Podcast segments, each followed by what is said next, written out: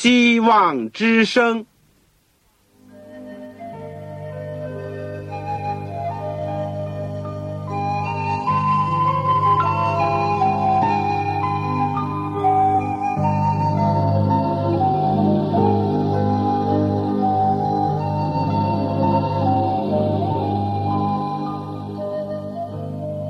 各位听众朋友，各位弟兄姐妹，欢迎您收听信徒培训这个节目。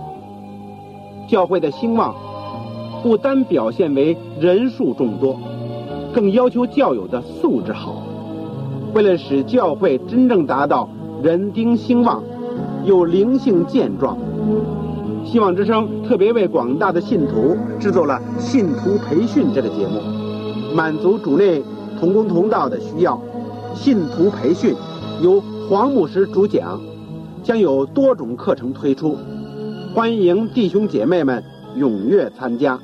下面我们就把节目时间交给黄牧师。各位亲爱的弟兄姐妹，各位同道，各位朋友，你们好，我是旺草。我们希望之声信徒培训的节目呢，为大家过去提供了九门的课程。从最重要的耶稣基督的生平和教训开始，然后我们讲到了圣经要道和神学，以后我们也提供了末世论、教母学、讲道学等等，一直到最后是教会增长。而我们最近所开始呢？是第十门课，讲到考古学和圣经，这也是应一些听众的要求，以及我感觉到，经过这个学习，会兼顾我们对圣经的一个信仰，而且也可以应付一些现在时代的一些挑战，所以我们就推出这门课。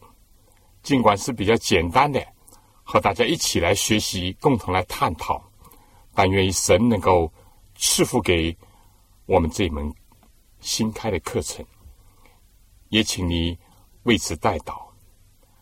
我们在学习今天的考古学和圣经第二课，也就是讲到考古学发展的简单的历史之前，让我们一起祷告。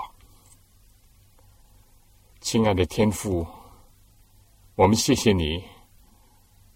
你是创造主，你主宰万有，不论是空中的、地上的、地底下的、深海里面的，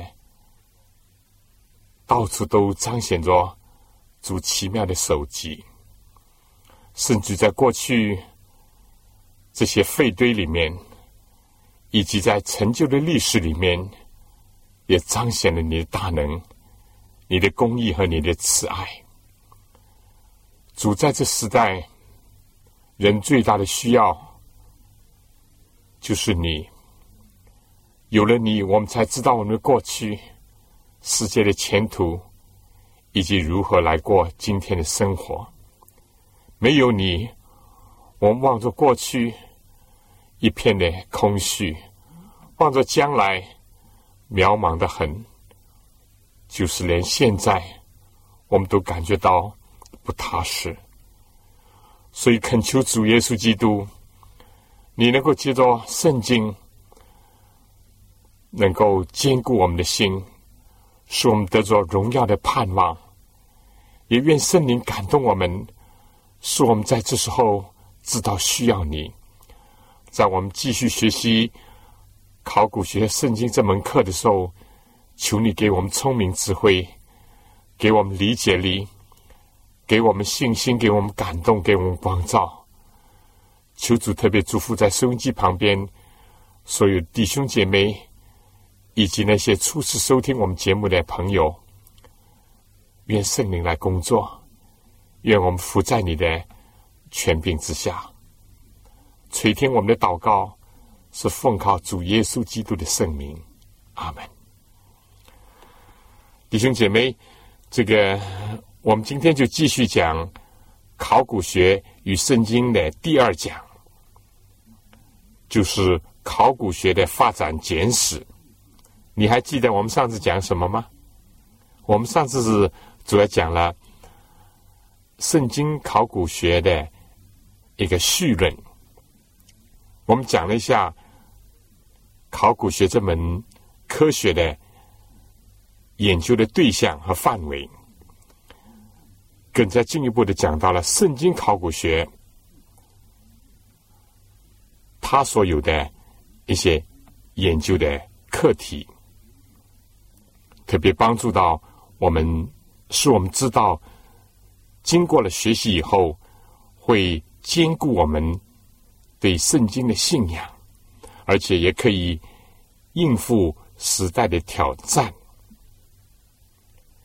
我们今天呢？这个要把这考古学发展的简单的历史呢，跟大家讲一讲。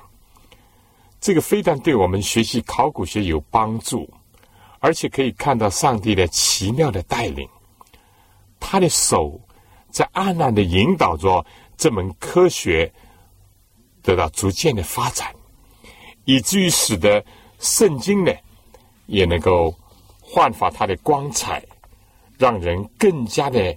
明白和领受他的话语。我们说考古学，它是经历了一些艰难曲折的道路的，它的历史呢也是不平凡的。我们知道，最初那些去探险或者是做挖掘工作的，他们主要的动机，你知道是什么？无非是想要寻找、掠夺一些财物。珍宝，而并不是为了学习或者研究那些猎取纪念品的人呢，蜂拥的到那儿去探险、去开掘，就把许多珍贵的古代的物件呢，来装饰他们的庭园，来充实他们的图书馆，而那些盗墓者呢？他们的兴趣也只是在获取这些隐藏的珍宝。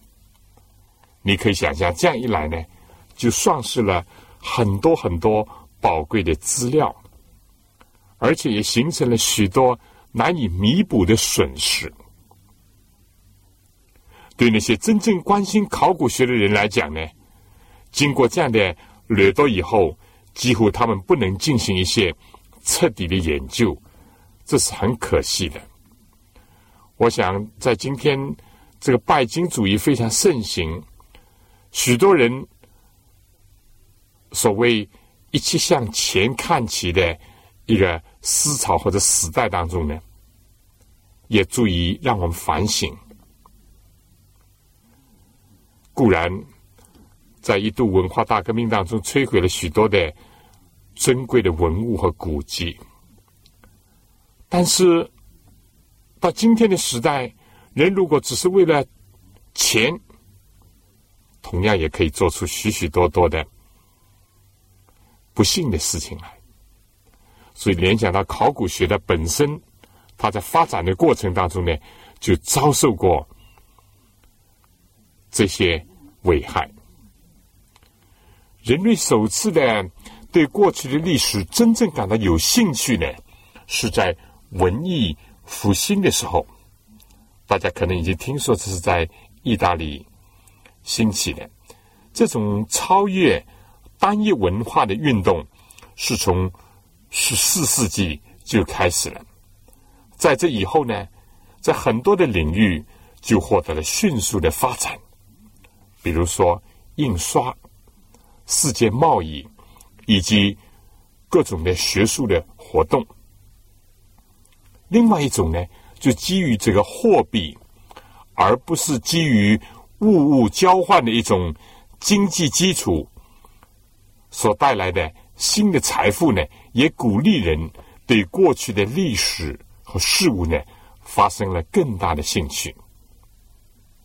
那些在欧洲的富有的家属，都是以那些尊贵的艺术，或者是大理石的雕塑。精美的陶器，或者是珠宝，或者是珍贵的货币来装饰他们的家园。这些富翁呢，从古代世界所得到的珍宝呢，充满了他们的庭园和豪华的住宅。后来呢，也就形成了第一个我们今天所讲的博物馆。我可以告诉大家，我有机会去过世界上一些国家，而我非常感兴趣的呢。就是要看博物馆，我也去过几个世界上比较大的博物馆，大英博物馆，在华盛顿的或者纽约的博物馆，啊，在埃及的这个法老博物馆等等，这是很有兴趣的。但是要知道，在最初的时候，很多这些重要的、尊贵的文物，有的时候只是个人的收藏。当然，有的时候，后来到他们临终的时候，或者是已经捐赠了，或者是有的国家就收购了，就形成了今天那些巨大的博物馆。而有些博物馆直到今天还是私人所占有的。我们说，随着这样一来呢，那些已经暴露在地面上的，或者已经开掘的这个宝库和古董呢，可以说就差不多被人收罗尽尽了。这样一来，就迫使人进一步的去做开发工作，就是向地下挖掘宝藏。当时的皇宫贵族、富豪呢，都以拥有更多的谷物呢，来夸耀自己，来显示自己的尊贵和财富。所以，一度向地下寻宝呢，就成了一个很普遍的。一个实心的玩意儿，而随着这项地下开掘，也促进了书籍的著作、讨论，甚至于争辩，是不是？发掘了些什么，他就要报道。报道以后呢，当然有很多人会投入讨论，甚至于争辩。所以不久以后呢，这些有钱人也就成为业余的考古学家了，而考古学的协会呢，也在世界上各个大都市成立了，有组织的探险开发工作也在更大的规模上形成了。他们要去挖掘那些被毁灭的城市、被破坏的殿宇。或者是荒废的坟墓，以及那些公众的建筑，甚至私人的这个住宅，为了什么呢？可以填满他们欧洲的博物馆。与圣经相关的地区呢，也是当时他们工作的重心之一。而开掘的技术、地形的描绘和各种。强劲的记录呢，都在考古学这个范围里面得到了迅速的发展。第一个例子，法国的拿破仑，相信大家是知道的，或者是听见过他的名字。在他的军队里面呢，啊，就包含了有一百位的地理学家、科学家和那些技工。你觉得奇怪吗？他们的责任和工作呢，就是系统的收集和研究古代的宝藏，而且把他们做仔细的记录。就是这支拿破仑的法国的军队当中的一位军官呢，在公元一千七百九十八年到。九九年，在埃及的卢西塔附近呢，发现了一块稀有的石头。现在这块被称为卢西塔的石头呢，已经是非常著名的，陈列在博物馆里面。我也见过，这是一块黑色的玄武岩，它有三尺半长，两英尺半宽，差不多有一英尺厚。这块石碑呢，是在公元前一百九十五年，是一个埃及的祭司们为了要这个尊荣当时的埃及皇帝多里曼。以比发内斯为了他而树立起来，在这块石碑上面呢，留下了三种不同的语言：有希腊文，有古埃及的象形文字，以及为那些一般没有进过学校的埃及人所用的普通的语言。因为那个时候的希腊文呢，人们。还能够很容易的把它读出来。结果呢，把这个碑文上三种文字互相对照以后呢，学者就开始懂得了其他的古代的文字。可以说，这块罗西塔的石碑就成为一个人们能够懂得古埃及的所有的象形文字的一个关键。谈到这里呢，我请大家注意。这个年代，这是在公元一七九八年到一七九九年，正是在圣经所预言的一千二百六十年的预言时期结束以后，大家一定会记得《但以理书》第十二章所讲的，到了末时，你如果手边有圣经，请你打开《但以理书》十二章。第四节，到了末时，必有多人来往奔跑，知识就必增长。法国人居然到了埃及，由于发现了这块石头呢，又打开了认识古代世界的一个门户。这个对于促进圣经的研究呢，起了相当的作用。圣经是非常奇妙的。就连和研究圣经有关的学科的发展呢，看来也是非常奇妙的。一个被埋没了许多年的一块石碑，就打开了研究古代文字的一个门户，而且呢，又和圣经预言呢年代呢是非常的吻合。真的，到了末世。就是主耶稣基督再来之前，有多人来往奔跑，交通发展，结果知识就增长；有许多人在圣经上不断的来回反复的研究，属灵的知识也开始增多。这预言应验的非常奇妙，而这块 Rosita 这个石碑的发现呢，也很有意思。我想下面呢，请大家先听一首歌，然后再继续的讲。请大家听《其在生命之道》。最重要的呢，不是那些石头，也不是那些书卷，最重要的是上帝的话，生命之道，它能够带给我们真正的生命。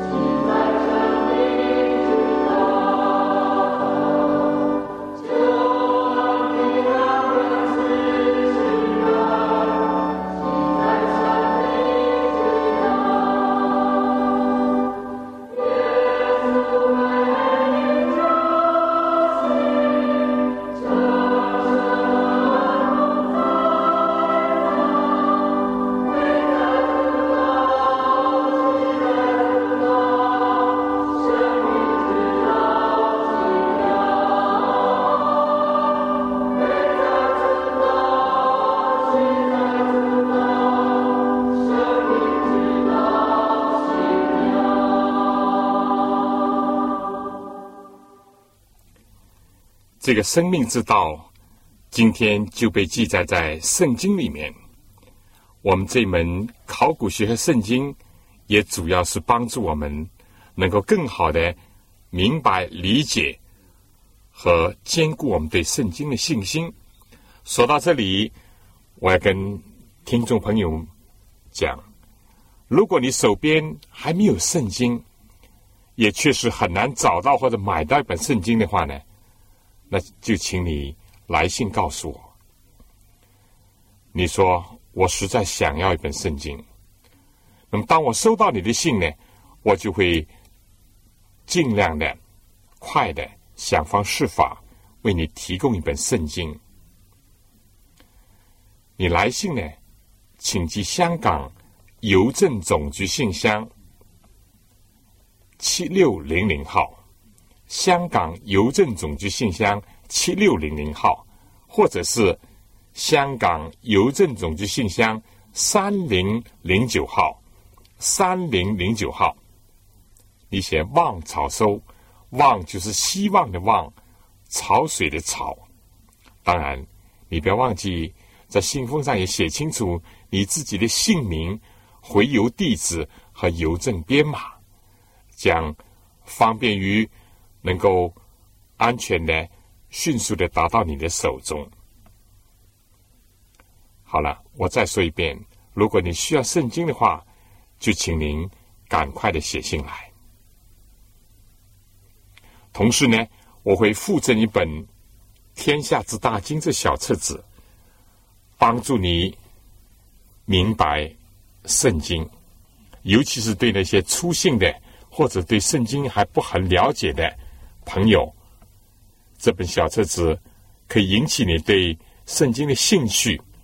引起你对圣经的了解。如果你要的话，也请你在来信的时候多加这样一句：“请寄一本《天下之大经》的小册子给我，我会尽可能的满足你的心愿。”好，我们下面就继续讲。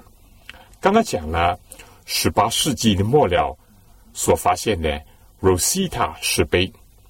而十九世纪呢，在英国、荷兰、意大利、德国，都对考古学呢发生了兴趣。每个国家呢，都对这门新兴的科学做出了贡献。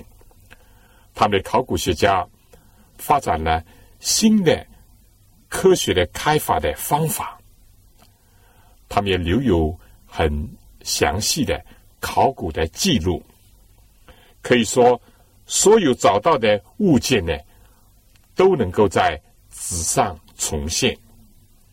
正像有一位著名的考古学家威勒博士所讲的：“费尽心血的用笔去画、去写的重要性呢，并不下于那些殷勤的用锄头、用凿子去开挖地面的工作。”由于这些辛勤的劳动，以及那些有规范的工作，多少世纪以来，对圣经所提到的那些地区，开始从无知，现在就逐渐的知道了一些，有的知道了相当的多。我们今天研究圣经呢，正是因为由于这些圣经考古学的发现呢，而感到更有兴趣。更有意义。由于这些考古学的发现，使我们对于这个圣经时代的人民，他们是怎么样来崇拜的，也知道的更清楚。他们所居住的是什么类型的房屋，也了解的更多。他们曾经建造了一些什么城镇，有过如何的文化的发展，甚至于他们的商业的经营，彼此的来往。或者旅游等等活动呢，今天都有了更多的了解。由于了解到当时他们栽种什么的庄稼，使用什么样的牲口，以及吃什么食物，和当时的气候又如何，结果我们对以前时代的环境呢，也有了进一步的认识。但我们不要以为这是一件很简单的事情哦。从那些被埋没的城市的废墟当中，要经过多少的整理研究的工作呢，才能够把一幅清楚的图画呈现在我们的眼前？他们要把多少支离破碎的东西经过仔细的拼凑，然后才使得某些有意义的东西呢出现。让我们就来看看考古学家们。他们是怎么样一步一步的把那些找到的还存留的东西进行系统的研究？他们又是采取怎么样的工作的程序？让我们简单的了解一下。说不定你们当中将来有些人也会从事考古工作，甚至成为一个圣经考古学家呢。今天只是抛砖引玉。希望有一些人对这门科学有兴趣，有一天也能够在这上面献身，为主为人做出很好的贡献。首先，我们说考古学家他们事前要研究在这些废墟当中的生物，不是指着现在还活着，指着过去曾经活着的生物，要证明。哪一种动物？我们说当然是不困难的，因为往往它们的骨烙还存在，可以把它们放在一起，甚至于呢，啊，可以为那些已经毁损的残缺的部分呢，加以重新的组合。从这些动物呢，又可以推断出当时有哪一些植物，因为往往有些动物呢，只是偏食某一种食物的。当然，接着这些煤层或者是化石呢，也可以研究出这个植物的种类，而从这些植物呢，也可以推导出当时的气候的状况。这是一个方面。另外呢，那些破碎的陶器，或者是这个原始的玻璃，或者是部分的珍宝，以及。金属的用具，或者甚至已经生锈的武器，这些都是非常有用的，可以帮助我们理解圣经里面所提到的这些人他们的生活的情况。至于那些篆刻在石头上的文字，或者是在埃及的蒲草纸，或者是在陶器、羊皮，或者是。泥板上所留下的文字的痕迹呢？这个当然就更加明显的让我们了解到当时代的许多的事件了。至于那些被埋藏的收条啦，或者是契约、单据、书信、地图和各种的艺术品，所有这些都能够使我们对当时的社会风尚、生活习惯能够有多一点的认识。这里。特别要提到这个钱币是非常重要的因素。我们知道，在中国这个古代许多的钱币也是很有兴趣的，有些人甚至于穷其一生在研究或者收藏着钱币，在中东也不例外。所有这些呢，可以帮助我们推断这皇帝或者是历史事件的年代。据说在。巴勒斯坦就曾经发现那些波斯的钱当中呢，它是在公元前五百三十六年巴比伦被掳的时候带到那儿去了。当时的犹太人呢得罪了他们，而且运用他们，直到他们重新回国、重新建造圣殿的时候，又把他们带回到耶路撒冷去，而且先后呢发现了大希律时候的。奥古斯都的，也发现了耶稣时代的，也就是提比留，就是从公元十四年到三十七年的这个钱币，也发现了哥老丢的，就是从公元三十七年到五十四年，也发现了暴君尼罗皇，就是他在位是在公元五十四年到五十六年所有的钱币当中的。一线，这些都帮助我们明白圣经的时期，而且呢，更加坚定我们对圣经历史真实性的一个信仰。大家可能还记得，耶稣有一次，当人试探他，问他说：“纳税给这个罗马皇帝该撒可以不可以？”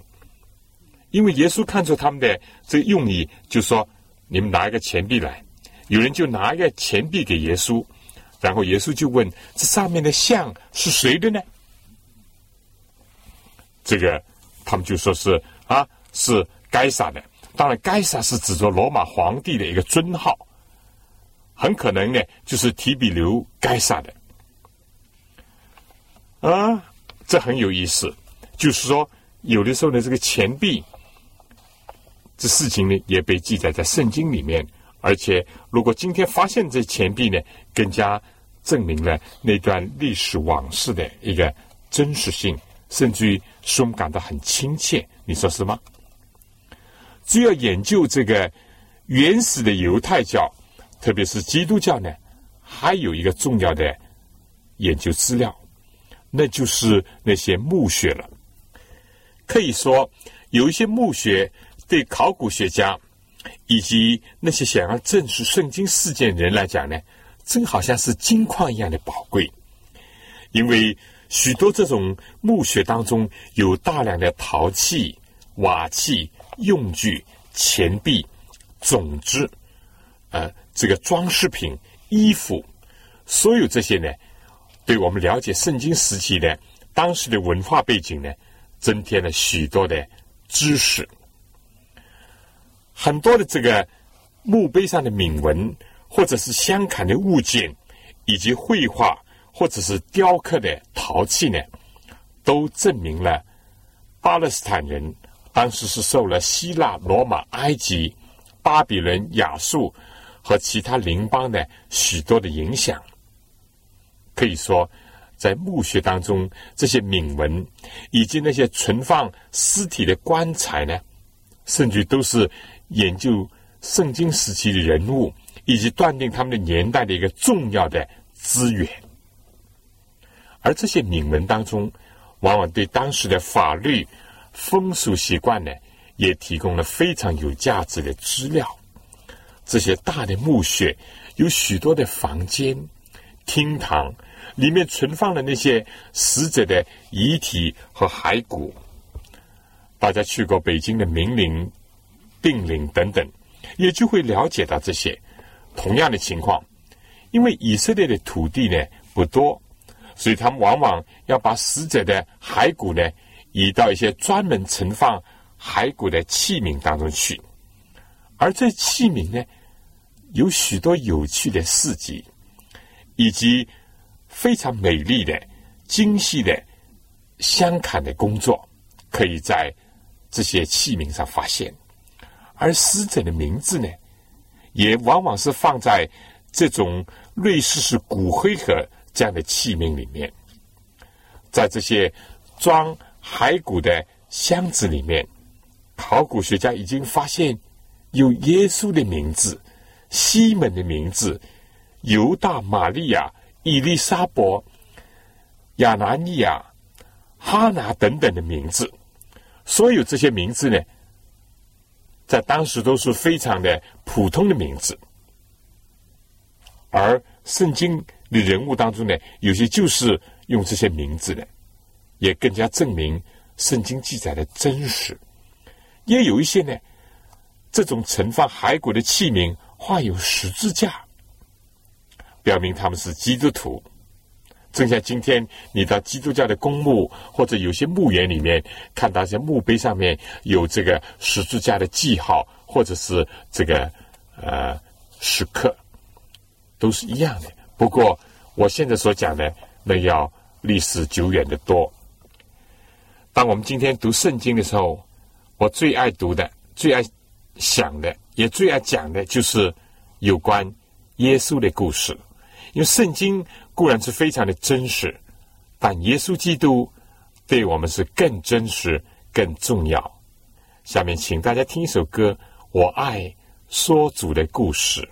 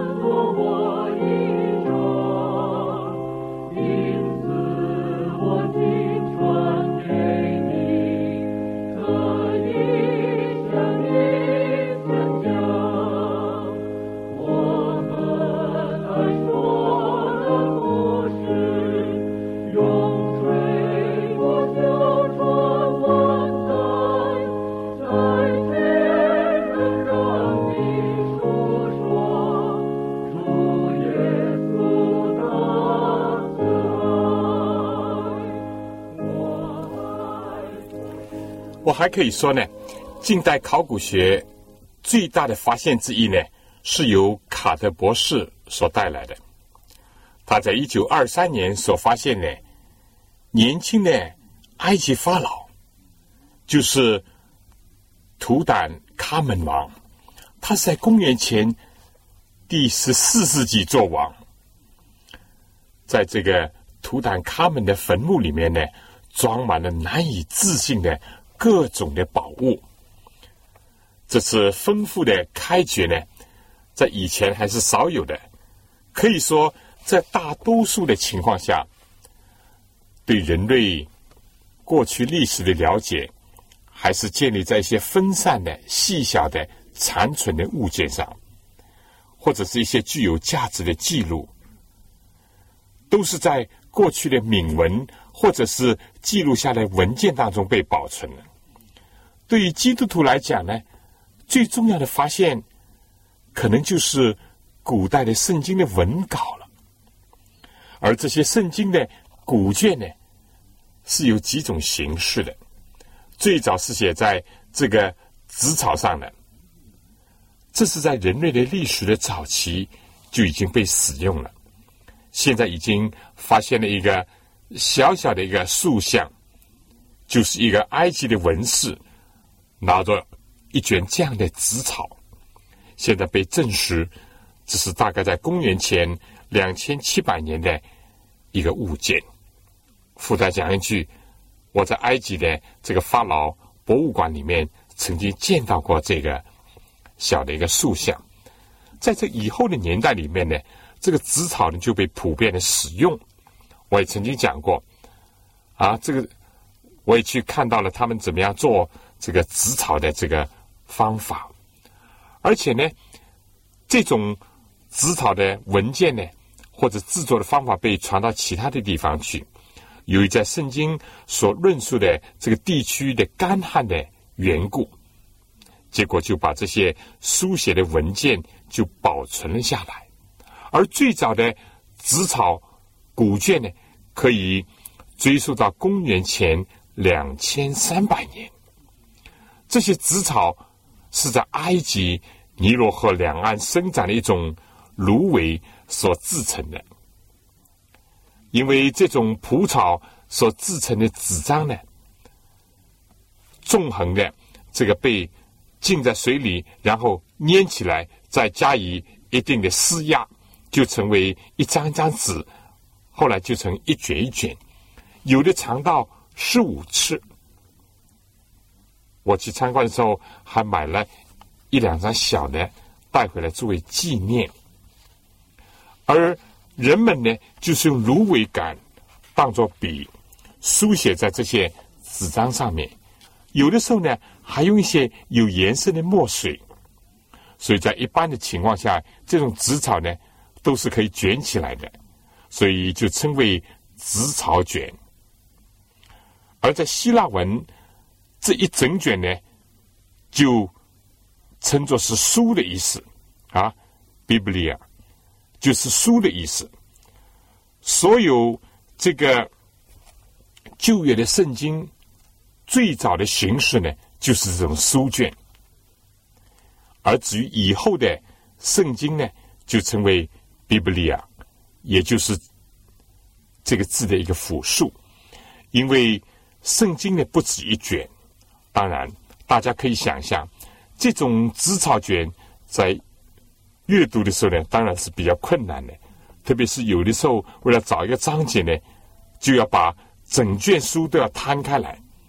所以过不久呢，这些纸草的纸张就开始被缝合了起来，就成为一个小册子，或者就像现在的书的一种形式。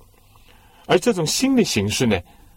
就成为这个 Codex，这大概是在公元前第二世纪时候才开始使用的，也可以说是早期基督徒作者所最广泛使用的一种新约圣经呢。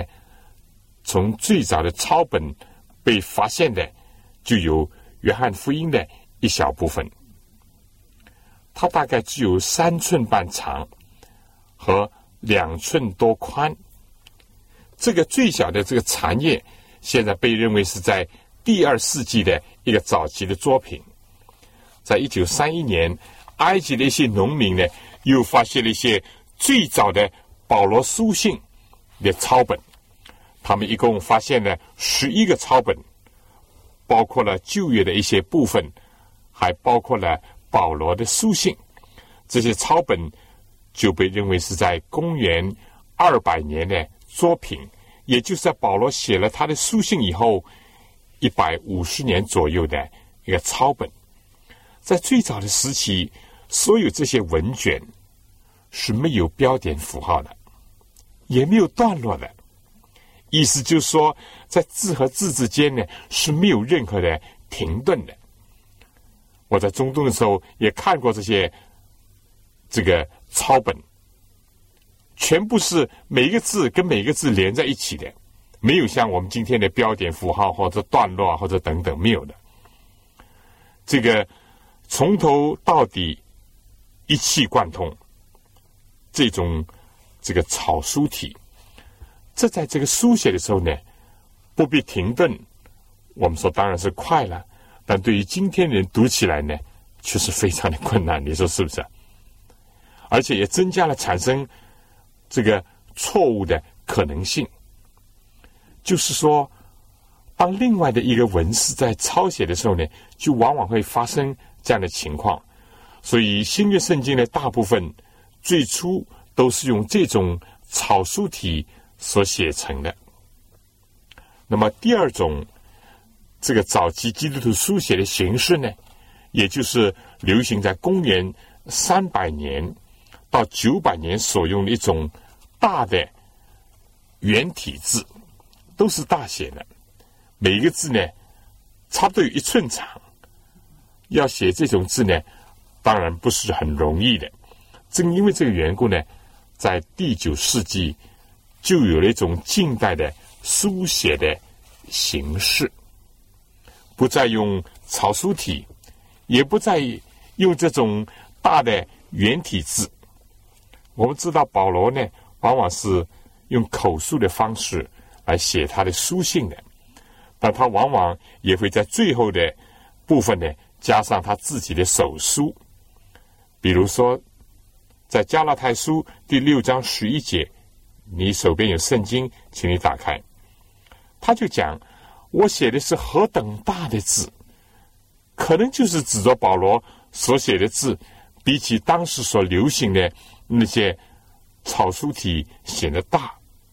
当然还有原因呢，就是保罗的眼睛比较差，所以他才这样讲。考古学发现，这个圣经的书信的书写的形式呢。跟我们今天的写信的方式是很不一样的。签名就是写信人的名字呢，不是放在书信的最后，而是放在书信的前面。我们说这个对书卷来讲呢，这当然是非常的重要。你用不着一直把它摊开，一直到最后才知道是谁写信给你。只要刚刚打开，就晓得这信是从哪里来的。也知道是谁写的，这个当然是非常重要，也是很有意义的。现在在埃及以及在中东，都发现有些书信开宗明义的，就是说到谁写给谁。这也是保罗的书信所用的那种方式，很像今天的电传，什么人发给什么人，就放在这个头上。不是要看完了信，最后才晓得是谁寄来的。书信以后呢，就是问安了。这在当时也是啊，非常的流行。我所讲的这些呢，都是今天在考古学当中发现的上千年以前的书信的一种形式，和圣经的对比，就看见圣经是一本非常古老的书。又是非常真实的书，当然，重要的就是圣经带给我们许许多多奇妙的、宝贵的，而且是真实的上帝的应许。圣经甚至这样讲：上帝的应许不论有多少，在基督都是是的，因为耶稣基督昨天、今天到永远是不改变的，所以我们学这些，无非是要让我们把握住圣经的中心，就是耶稣基督，而他给我们的应许是何等的美好。下面，请大家听一首歌《真实应许》。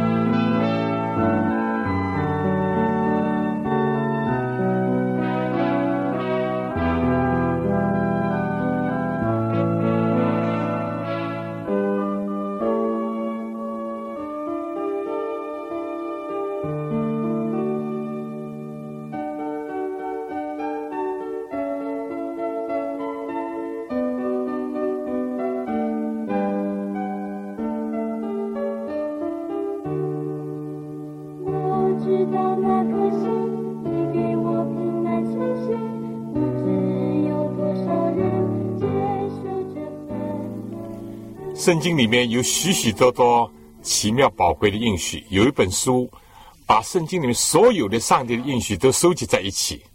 我可以跟你讲，一年三百六十五天，你一天一个应许都不止。所以我讲到这里呢，我继续要讲：如果你需要本圣经，而确实是没有的话，就请你写信来告诉我。你就说旺朝，我想要本圣经，因为我确实是很想要学习神的话语，要握住上的应许，但我找不到也买不到。那你就写信来告诉我，我会尽快的想方设法为你提供一本圣经。来信呢，就请寄香港邮政总局信箱七六零零号，香港邮政总局信箱七六零零号。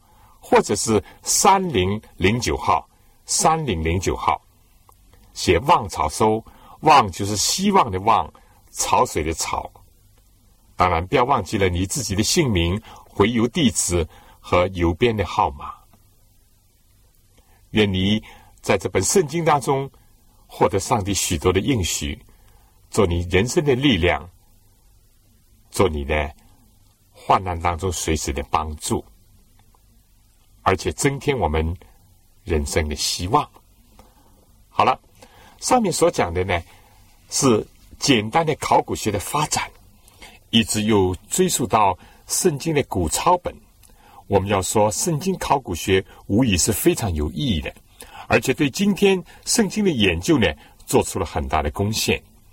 因为圣经考古学为我们提供了很丰富的这个历史的时代背景。我们谢谢上帝。能够在近代兴起一个考古学的研究和高潮，这样就是我们对从亚伯拉罕到保罗的时代，当时人民的风俗习惯、生活方式，甚至他们的衣食住行呢，都有一定程度的了解。特别是对他们的文化和宗教信仰，也增加了认识。由于圣经考古学呢，就帮我们填补了一些圣经历史的空缺。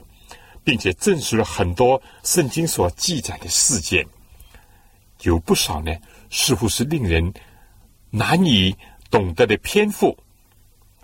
但是，由于考古学的研究，由于对古代文明史的了解，也显得更加的有意义，而且比较容易了解和接受。最后，我们可以说，由于考古学的这些发现呢，帮助我们更加证实了圣经记载的正确和可靠。著名的考古学家 Albright 他曾经讲过：“毫无疑问，考古学已经坚定了旧约圣经的实质性的历史事实。”亲爱的弟兄姐妹、各位听众朋友，让我们最后呢，感谢上帝赐给我们圣经，把他的旨意和他的应许呢，都小于我们。使我们知道他的救赎我们人类的心意，让我们知道历代以来有许多我们的先祖先贤和先知，以及上帝的百姓，因着领受了上帝的教训，而过着一种光明有盼望的生活，以及对人类社会做出了应有的贡献。同时，我们也感谢上帝，兴起了近代的考古学。从过去的城市、墓穴、这个庙宇、建筑，甚至于是瓦片、钱币等等上，帮助我们更多的明白圣经，而且所有这些都默默无声的在为着上帝话语的真实性在做出见证，说明上帝的话真实，正像提摩太后书第三章十六节所说的。圣经都是上帝所漠视的，与教训、督责、使人归正、教导人学艺都是有益的，叫属上帝人得以完全预备行各样的善事。今天有多少的基督徒的，他们也同时是考古工作者，受圣灵的感动，不畏艰险，不怕辛劳苦累。他们不是为了要发掘地下埋藏的金银财宝，而是愿意让人们找到比金金更宝贵的上帝话语的真实性，而且让这些古代的物件呢，这个散发着新的光芒，在古老的经卷上呢，让人们得到益处。但愿我们要殷勤努力的，不断的在圣经上。